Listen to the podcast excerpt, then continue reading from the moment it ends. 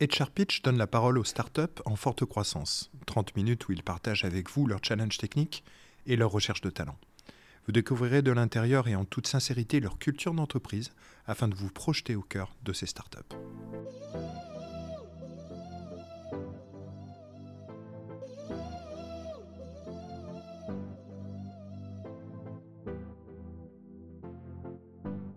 Nous dédions cet épisode à la société Spendesk. Nous avons le plaisir de recevoir Mathilde, qui est Talent Acquisition Manager, ainsi que Lucas, Lucas pardon, qui est Head of Engineering. Et euh, je, suis en compagnie aujourd'hui euh, d'Amandine, euh, qui est Business Manager chez Flint. Et nous allons avoir le plaisir d'échanger avec, avec ces deux personnes de cette belle scale-up qui s'appelle Spendesk. Bonjour à tous les deux. Merci Pierre pour l'introduction. déjà, je vais commencer avec Mathilde. Est-ce que tu pourrais nous présenter bah, déjà Spendesk, votre entreprise, et précisément un petit peu plus ton rôle précis à l'intérieur? Oui, bonjour. Euh, alors, Spendesk, euh, le but de euh, notre société, c'est effectivement de simplifier les dépenses en entreprise. je pense qu'on y reviendra certainement peut-être par la suite. Et mon rôle dans l'entreprise, c'est Talent Acquisition Manager. Et mon travail, en fait, c'est de recruter tout simplement les meilleurs talents pour la société. Et je me spécialise, si je puis dire, sur la partie tech et produits. Ok. Et du coup, tu es dans l'entreprise depuis combien de temps? Histoire de situer bah, écoute, ça va faire une petite année. Ok. Du coup, Lucas, toi, tu es Head of Engineering. Euh, est-ce que tu peux nous décrire un petit peu plus techniquement c'est quoi votre solution? C'est quoi Spendesk Ouais, complètement. Euh, déjà, euh, bonjour. sur le, sujet du produit Spendesk en lui-même, donc nous, on est une plateforme SaaS. Donc c'est une plateforme qui est accessible via le navigateur web de n'importe qui. cette plateforme SaaS, en fait, elle rassemble l'ensemble des, des dépenses pardon, de l'entreprise euh, donc toutes les dépenses qui peuvent être effectuées par carte, des cartes virtuelles, des cartes plastiques, euh, mais aussi par facture, des remboursements de notes de frais, voilà, de la soumission de notes de frais pour les employés. Euh, donc on est accessible à travers une interface toute simple où le collaborateur va se connecter et ensuite pouvoir demander à payer pour X ou Y service dont il a besoin. Ça va être validé par son manager ou par l'équipe finance selon le montant des dépenses. et derrière, la solution va permettre à l'équipe finance d'avoir un flow pour la comptabilité et l'export des dépenses vers leur logiciel comptable ensuite, qui leur permet de saisir un petit peu euh, toutes ces informations euh, plus facilement. Donc du coup, vous êtes complètement dans, la, dans, dans cette idée de euh, dématérialisation de tous ces flux qui étaient avant de la paperasse de partout, quoi. Complètement, exactement. Le but de Spendesk, c'est d'enlever complètement le papier. D'ailleurs, on, a une, on a une fonctionnalité d'archivage électronique qui permet aux entreprises de jeter tous les reçus qui encombrent les classeurs de toutes les équipes finances euh, ça, c'est une des features un petit peu, euh, voilà, un petit peu amusante pour le branding justement de, de la société qu'on avait, qu'on avait construite. Mais ouais, complètement. Il y a un côté RSE du coup quelque part aussi. Exactement, toujours moins de papier. Et techniquement, du coup, donc tu me dis que vous êtes une solution SaaS. Euh, d'un point de vue juste un, tout petit peu technique, si on peut effleurer un tout petit peu, on rentrera un, peu plus en détail par Oui, bien sûr. Donc c'est une solution SaaS. Euh, on, est, euh, on est sur une stack qui est assez standard pour une startup tech à Paris aujourd'hui, qui est tout le monde du JavaScript, du TypeScript pardon, plus spécifiquement. donc on a du React sur le front avec bon, plusieurs apps front qui constituent notre produit en entier.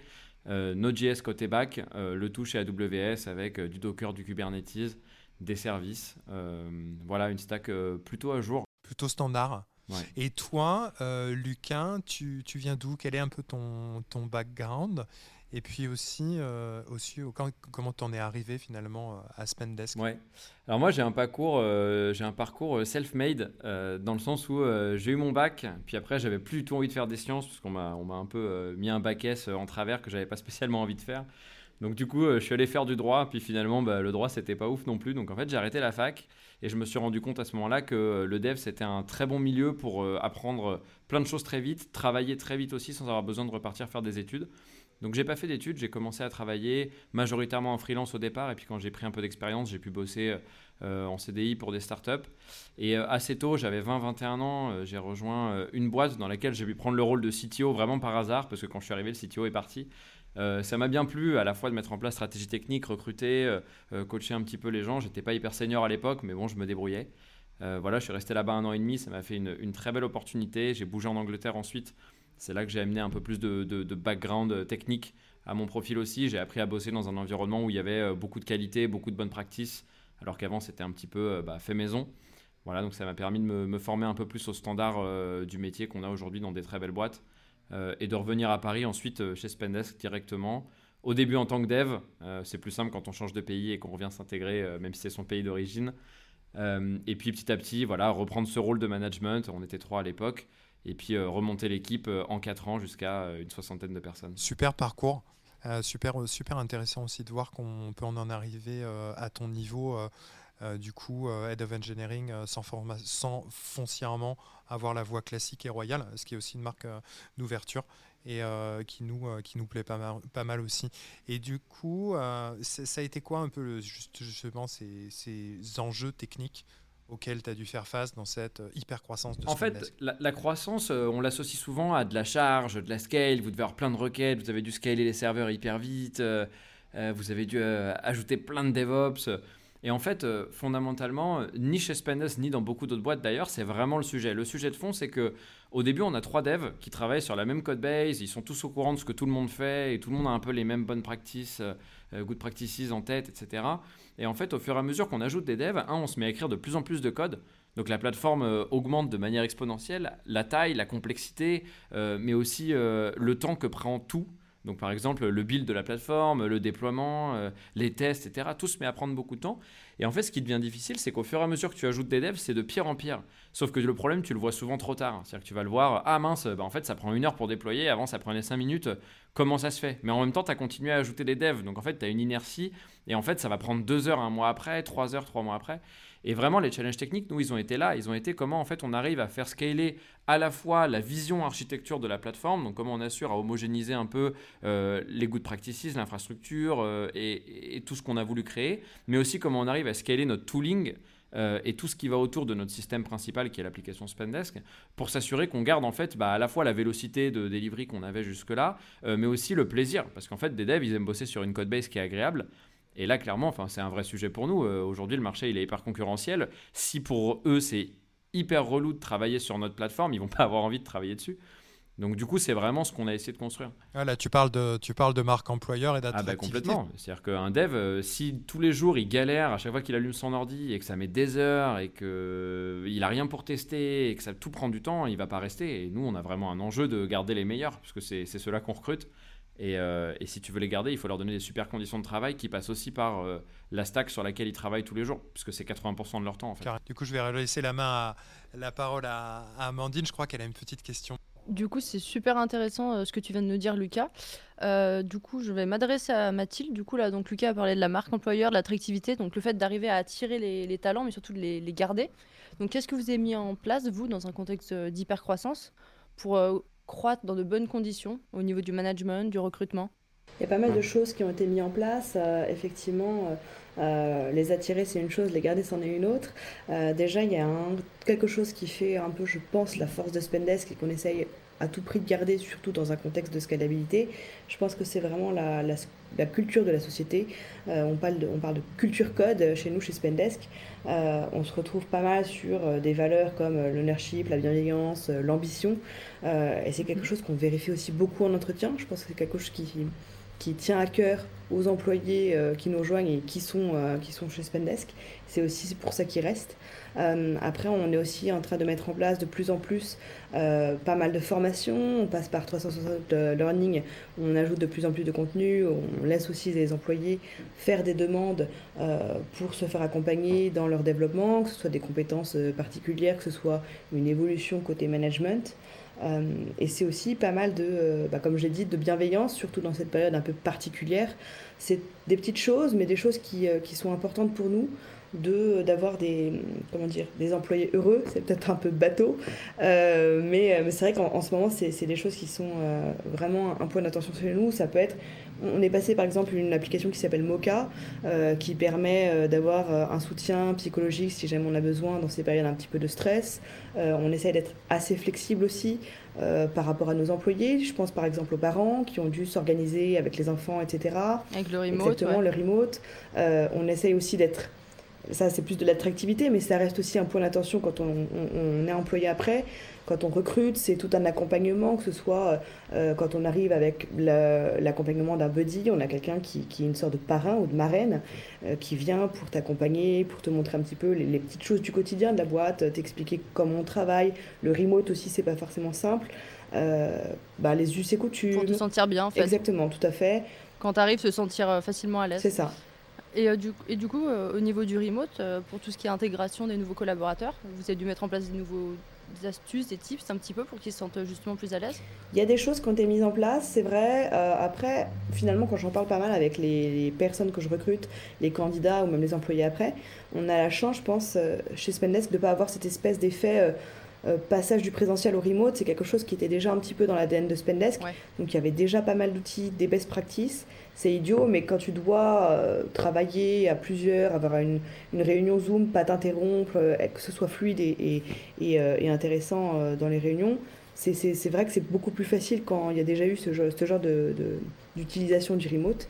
après, sur la, la, mise en place, pas énormément de choses à faire, hein, si ce n'est euh, euh, utiliser effectivement un peu plus les outils qu'on avait déjà à disposition.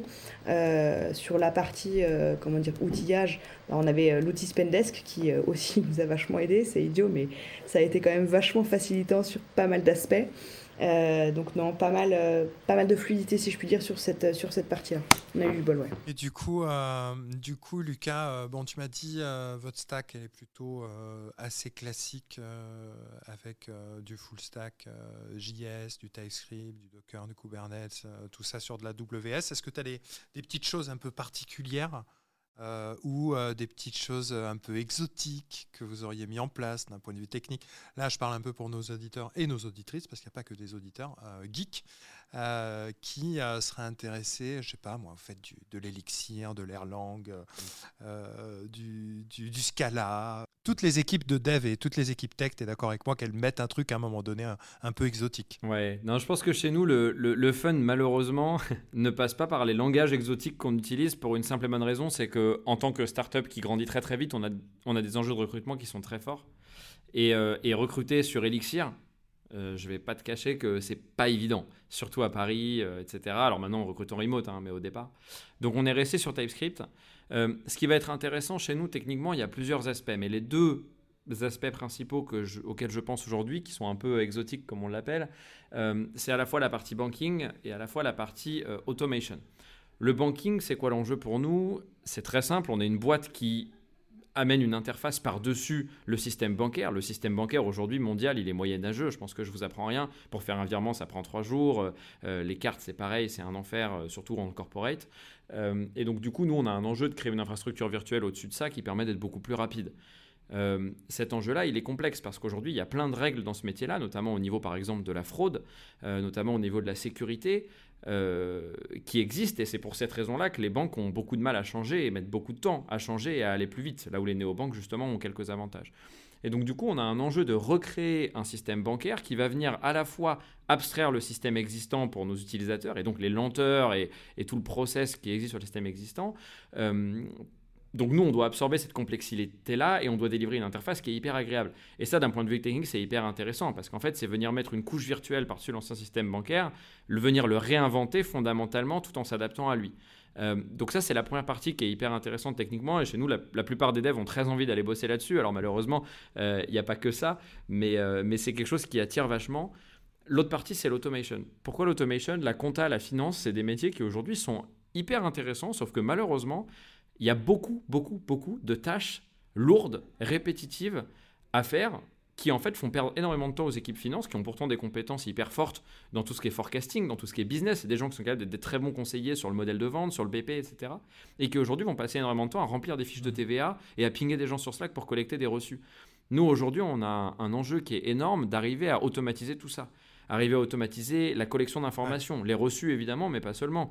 Euh, toutes les informations qui vont autour du payant, où est-ce qu'il a été pris, à quelle heure, dans quel type d'entreprise de, tu as payé, quel type de service, est-ce que c'est quelque chose qui rentre ou pas dans les budgets habituellement, est-ce que c'est une fraude, est-ce que c'est quelque chose que la boîte autorise? Euh, tous ces éléments-là de catégorisation, d'analyse de documents qu'on va avoir. Euh, qui vont permettre en fait d'enlever complètement le temps passé par les équipes finances sur ces trucs à faible valeur ajoutée qui, honnêtement, désolé du mot, mais les gonflent hein, tous les jours. Euh, et pour nous, ça, techniquement, c'est hyper complexe parce qu'en fait, on a une montagne de données financières. On a aujourd'hui des dizaines et dizaines de millions de transactions qui sont passées sur la plateforme, de reçus et de données qu'on utilise en fait pour bah, calculer automatiquement. Euh, est-ce que ce paiement il est valable, est-ce que ce paiement il est euh, autorisé, etc., etc. donc ça, on a un enjeu de data qui est énorme aussi à Spendesk aujourd'hui, qu'on n'avait pas au départ, mais maintenant qu'on a collecté toute cette donnée, bah, évidemment, c'est un sujet qui est hyper intéressant. Et là, on s'est autorisé ah. du Python pour le coup, donc à sortir de la stack TypeScript, parce que les profils data font plutôt du Python et que ça s'adapte aussi beaucoup mieux, euh, justement pour les, les, nerds un peu techniques, ah, euh, à tout ce qui est manipulation de nombres et, et data en général. Ouais, ouais, ouais tout à fait. Bah, écoute, je te, je te, remercie. Et puis, je voulais savoir dans votre période de, super croissance, là, euh, vous êtes plutôt sur quel type de recherche en termes de profil, euh, de profil de candidats, de profil de, personnes qui bossent dans la tech euh, c'est pas forcément que des développeurs ou c'est principalement des développeurs, des On, cherche, euh, à la fois on cherche de tout parce que quand on est une boîte en croissance, malheureusement, si tu ajoutes 5 devs, il faut aussi ajouter un product manager, il faut aussi ajouter peut-être un designer, peut-être un, data analyst derrière pour les supporter, euh, un QA exactement. Voilà, il faut ajouter plein de gens comme ça. Aujourd'hui, on, on recherche beaucoup de profils, beaucoup de devs euh, on a besoin de, de, devs, voilà, des gens qui font du back, du front, euh, qui sont full stack et qui ont envie vraiment de construire un beau produit, parce qu'on est une, boîte qui essaie de construire un produit avant tout, de délivrer vraiment de la valeur pour les clients. Euh, on cherche aussi effectivement en QA, on va chercher notamment en sécurité pour épauler tout ça, où c'est important, on va chercher des managers.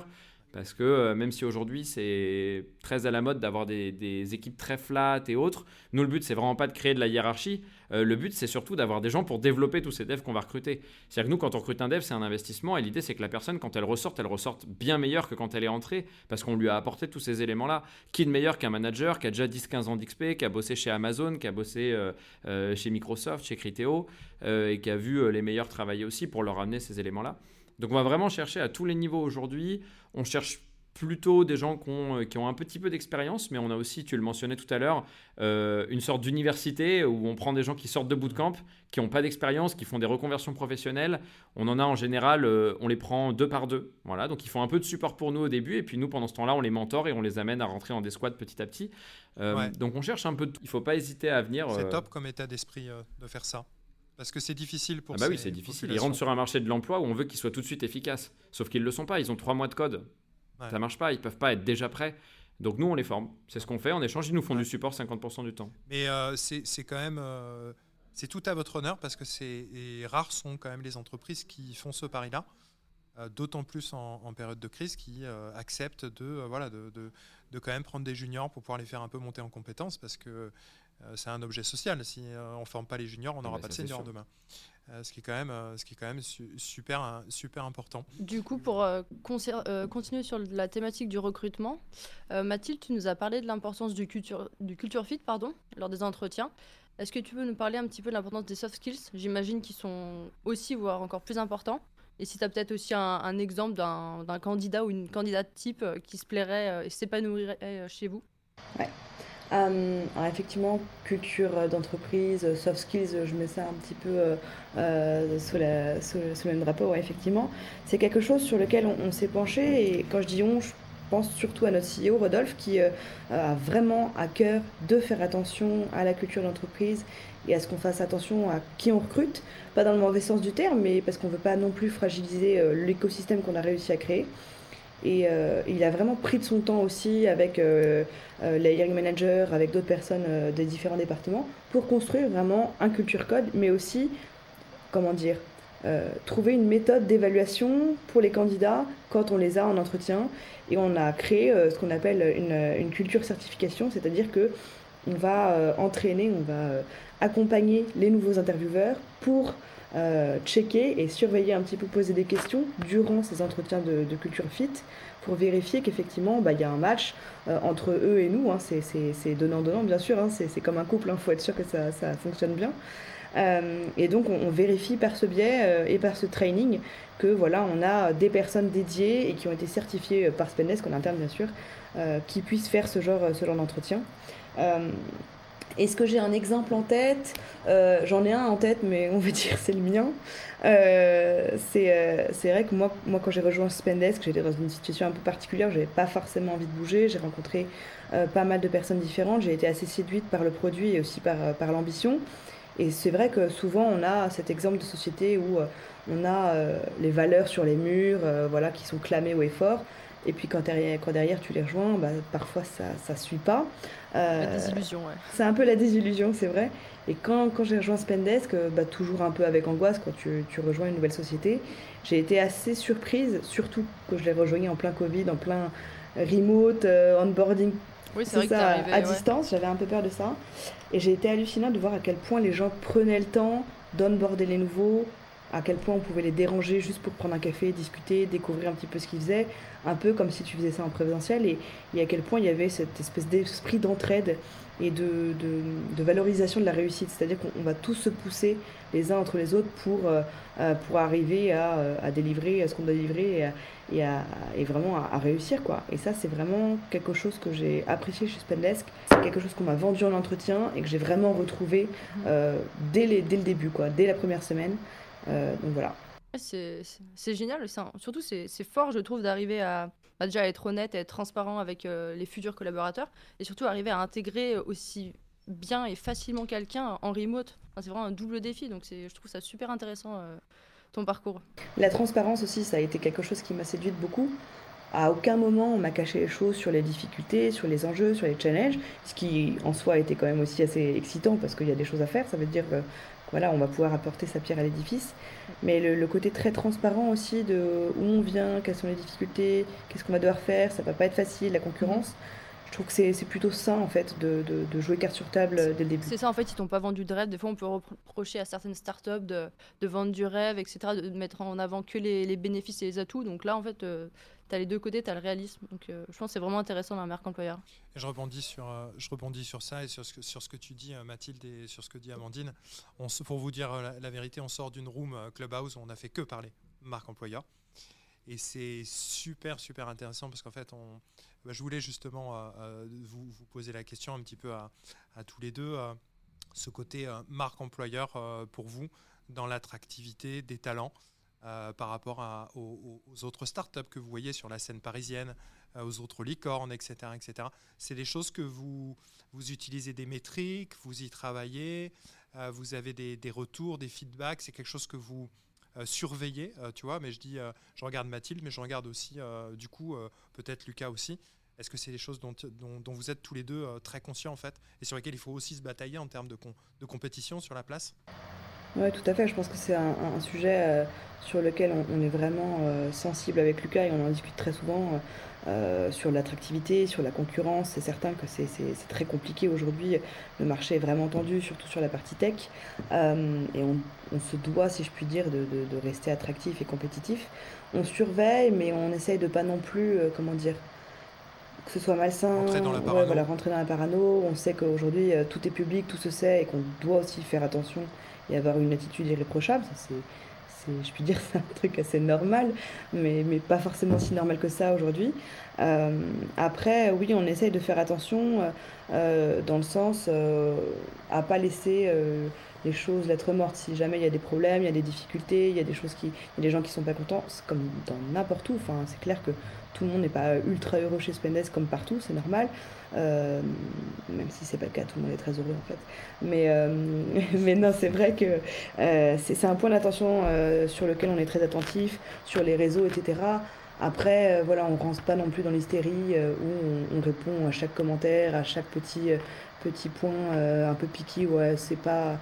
On, laisse un peu les choses faire dans le sens où si on n'a rien à se reprocher, on n'a pas besoin non plus plus que ça de, de se focus sur, sur tous les commentaires. Après, si vos collaborateurs sont heureux et euh, donc se reconnaissent, comme tu disais, dans la transparence, ça reste vos meilleurs prescripteurs au final. Vous en parlez autour d'eux, etc. C'est notre vitrine. Mhm. C'est exactement ça. C'est ça passe par les référents, les gens qui vont nous, donner d'autres personnes à référer. Bon bah ça, tout de suite, c'est enfin c'est c'est de leur embarras pour nous de se dire. Voilà, on, tu veux venir faire euh, venir tes potes, tes anciens collègues juste parce que tu es heureux dans ta boîte. Bon, bah, il n'y a pas de secret, hein, ça se passe bien. Vous travaillez pas mal sur ce côté référol, euh, cooptation, etc. Ouais. C'est des choses qui vous, Ça vous est arrivé d'avoir d'avoir des, recrutements par ces biais-là Tout à fait, tout à fait. On a à peu près 25%, je pense, des candidats qui nous sont adressés par référol. on essaye toujours un peu de pousser ça, puisque bah, de toute façon, il y a toujours des nouvelles personnes qui arrivent. Donc, et puis, c'est vrai que c'est souvent c'est que ça se passe bien. C'est pas, c'est, pas rien, 25%, hein, un quart. Euh, ouais, c'est, c'est à peu près une bonne moyenne, on va dire, dans, dans les startups. Euh, on essaie de, de, tourner ça de manière, on va dire, euh, on donne beaucoup d'ownership sur ce point de vue-là, dans le sens où euh, effectivement chacun doit faire un peu l'effort de recruter, doit un peu faire l'effort aussi euh, d'agrandir les équipes et d'apporter les meilleures personnes. Si tu veux travailler avec des gens sympas, bah, recommandez-nous. Euh, donc ouais, chacun doit se sentir un petit peu responsable de ça. Ça marche plutôt pas mal. on doit, nous, effectivement, équipetiers, pousser toujours un petit peu et rappeler à l'ordre en disant n'oubliez pas qu'on cherche telle ou telle personne et véhiculer l'information. Euh, mais ça marche plutôt, plutôt bien. Et du coup, je, je, voulais vous demander euh, à tous les deux, euh, qu'est-ce que vous avez en termes de, de, dispositifs pour les collaborateurs? Je sais pas, sur le plan technique, par exemple, Lucas, ils ont un laptop, ils peuvent choisir leur, leur OS ou qu'est-ce que vous avez euh, en dehors euh, du baby-foot, puisque de toute façon personne ne peut l'utiliser parce que tout le monde est en, est en remote quoi. Est-ce que vous avez des, perks, hmm. des, avantages, des bénéfices, des choses que vous avez mis en place? Et je regarde Mathilde et aussi Lucas, parce que des deux côtés, peut-être vous avez des, choses à me dire par rapport à ça. Nous, on a, déjà, on est plutôt table de ping-pong que baby-foot, parce que moi, je suis très mauvais au baby-foot, donc j'ai plutôt milité pour la table de ping-pong. Team table de ping-pong. Voilà, mais, mais plus sérieusement, je pense que on fait souvent le parallèle euh, avec euh, les employés et les clients, nous. C'est-à-dire qu'en fait, bah, les clients, euh, fondamentalement, eux, ils te payent avec de l'argent pour avoir ton produit, mais les employés d'une boîte, fondamentalement, eux, ils te payent avec quelque chose de bien plus important, c'est leur temps. C'est le seul truc qu'ils peuvent pas récupérer. Hein. Tu, payes 200 euros pour quelque chose, bon, tu trouveras un moyen de, les refaire ailleurs. Le temps, s'il sert à rien, il est perdu. Et donc, c'est à nous, en tant qu'employeur, de leur donner une expérience extraordinaire, entre guillemets, pour ce temps qu'ils nous offrent, en fait, parce que c'est vraiment le truc le plus important. Donc euh, à la fois évidemment il y a par euh, la boîte de manière générale et les pertes qui sont amenées par la boîte. Je sais qu'avant le Covid on avait beaucoup d'événements au bureau, on faisait beaucoup d'off-site, on faisait beaucoup de, choses qui restaient vraiment dans la tête des gens. On a les photos partout toujours au bureau parce que euh, on revenait au bureau de temps en temps malgré la pandémie et voilà pour que les gens puissent voir et les nouveaux puissent essayer de se dire bah tiens dans un an quand ce sera fini on pourra repartir. Euh, ça, ça a créé une, première partie déjà de la rétention des employés et du fait qu'ils soient heureux. La deuxième, c'est qu'effectivement, les devs, je faisais mention de tout à l'heure l'environnement de travail en termes de stack.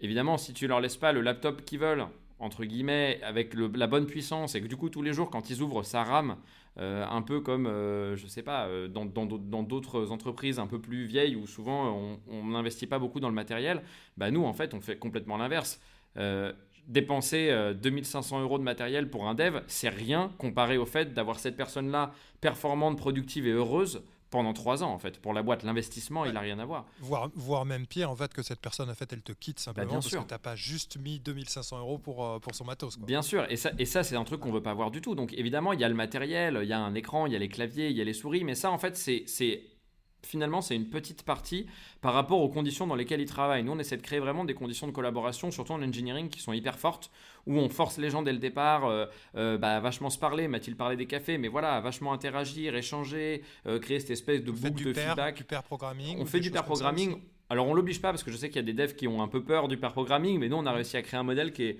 qui est très sympa et même des gens qui aimaient pas ça au début maintenant nous disent putain en fait j'en fais tout le temps, j'adore, ça m'apporte beaucoup de choses. Euh, et du coup, c'est vraiment cette idée en fait de créer un monde dans lequel la collaboration est hyper facile, dans lequel il y a peu de conflits.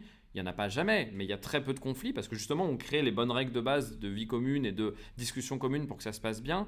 Euh, et on crée aussi les bons projets, la bonne stratégie produit, la bonne vision. On emmène les devs avec nous là-dessus, on est hyper transparent. Et en fait, moi, j'ai remarqué que ça, c'est plus important que les perks. Oui, on a une bonne mutuelle, oui, on a des bons matos, des bons machins, mais ce qui est vraiment important, c'est que tous les jours, 8 heures par jour, pendant que tu es au travail et pendant que tu travailles, ta vie soit agréable. Tu vois, que tu pas la tête avec plein de Ah non, mais lui, machin, il m'a dit ci, il m'a dit ça, ça c'est compliqué, j'y arrive pas. C'est ça surtout qu'on essaie d'enlever. Quelqu'un, il va pas te quitter parce que t'as pas la mutuelle topissime. Par contre, quelqu'un, il va te quitter euh, si ta roadmap produit elle est complètement à l'envers. Exactement. Ou, euh, que euh, ton management dans l'équipe. Le management, c'est un exemple. C'est un truc sur lequel on passe énormément de temps et, j'embête Mathilde sur les profils de manager. C'est quelque chose qui est difficile à trouver. Ils sont très compliqués dans la tech. Hein. On, ah, toujours. tu es d'accord avec moi hein, ah, bah, très peu de tech Ouais. qui veulent devenir manager et ceux qui veulent le, le- le devenir, euh, ben, Ils parfois sont pas forcément formés, on les aide pas Exactement. forcément, on les accompagne pas forcément. Et puis ils Exactement. n'ont pas forcément de ligne directrice d'au-dessus, d'à droite, d'à côté, etc. Pour, euh, euh, ils n'ont pas les coups des franches, ils n'ont pas les budgets,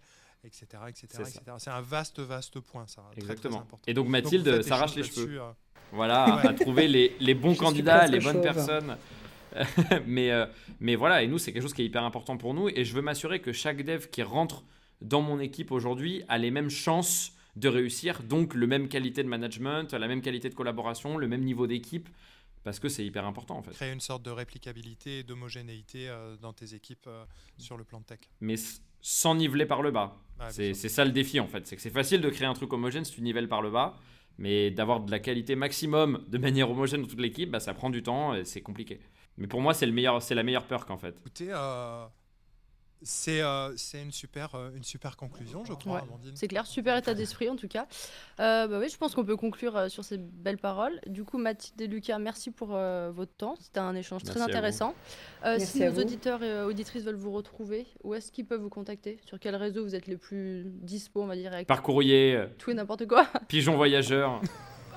Tout et n'importe quoi, on les retrouvera, mais euh, effectivement, ça peut être par courrier, c'est ça, on prend tout, tout, tout et n'importe quoi. Plus sérieusement, sur LinkedIn, sur Welcome to, the Jungle, sur Twitter, euh, voilà, qu'ils n'hésitent pas, euh, nous recrutons activement, très activement. Bon, bah, Super. Merci beaucoup à tous les deux. Merci Merci, à vous. vous. C'était un plaisir de vous rencontrer et au plaisir de, de continuer nos discussions sur les différents réseaux, euh, Lucas et Mathilde. À bientôt. À bientôt.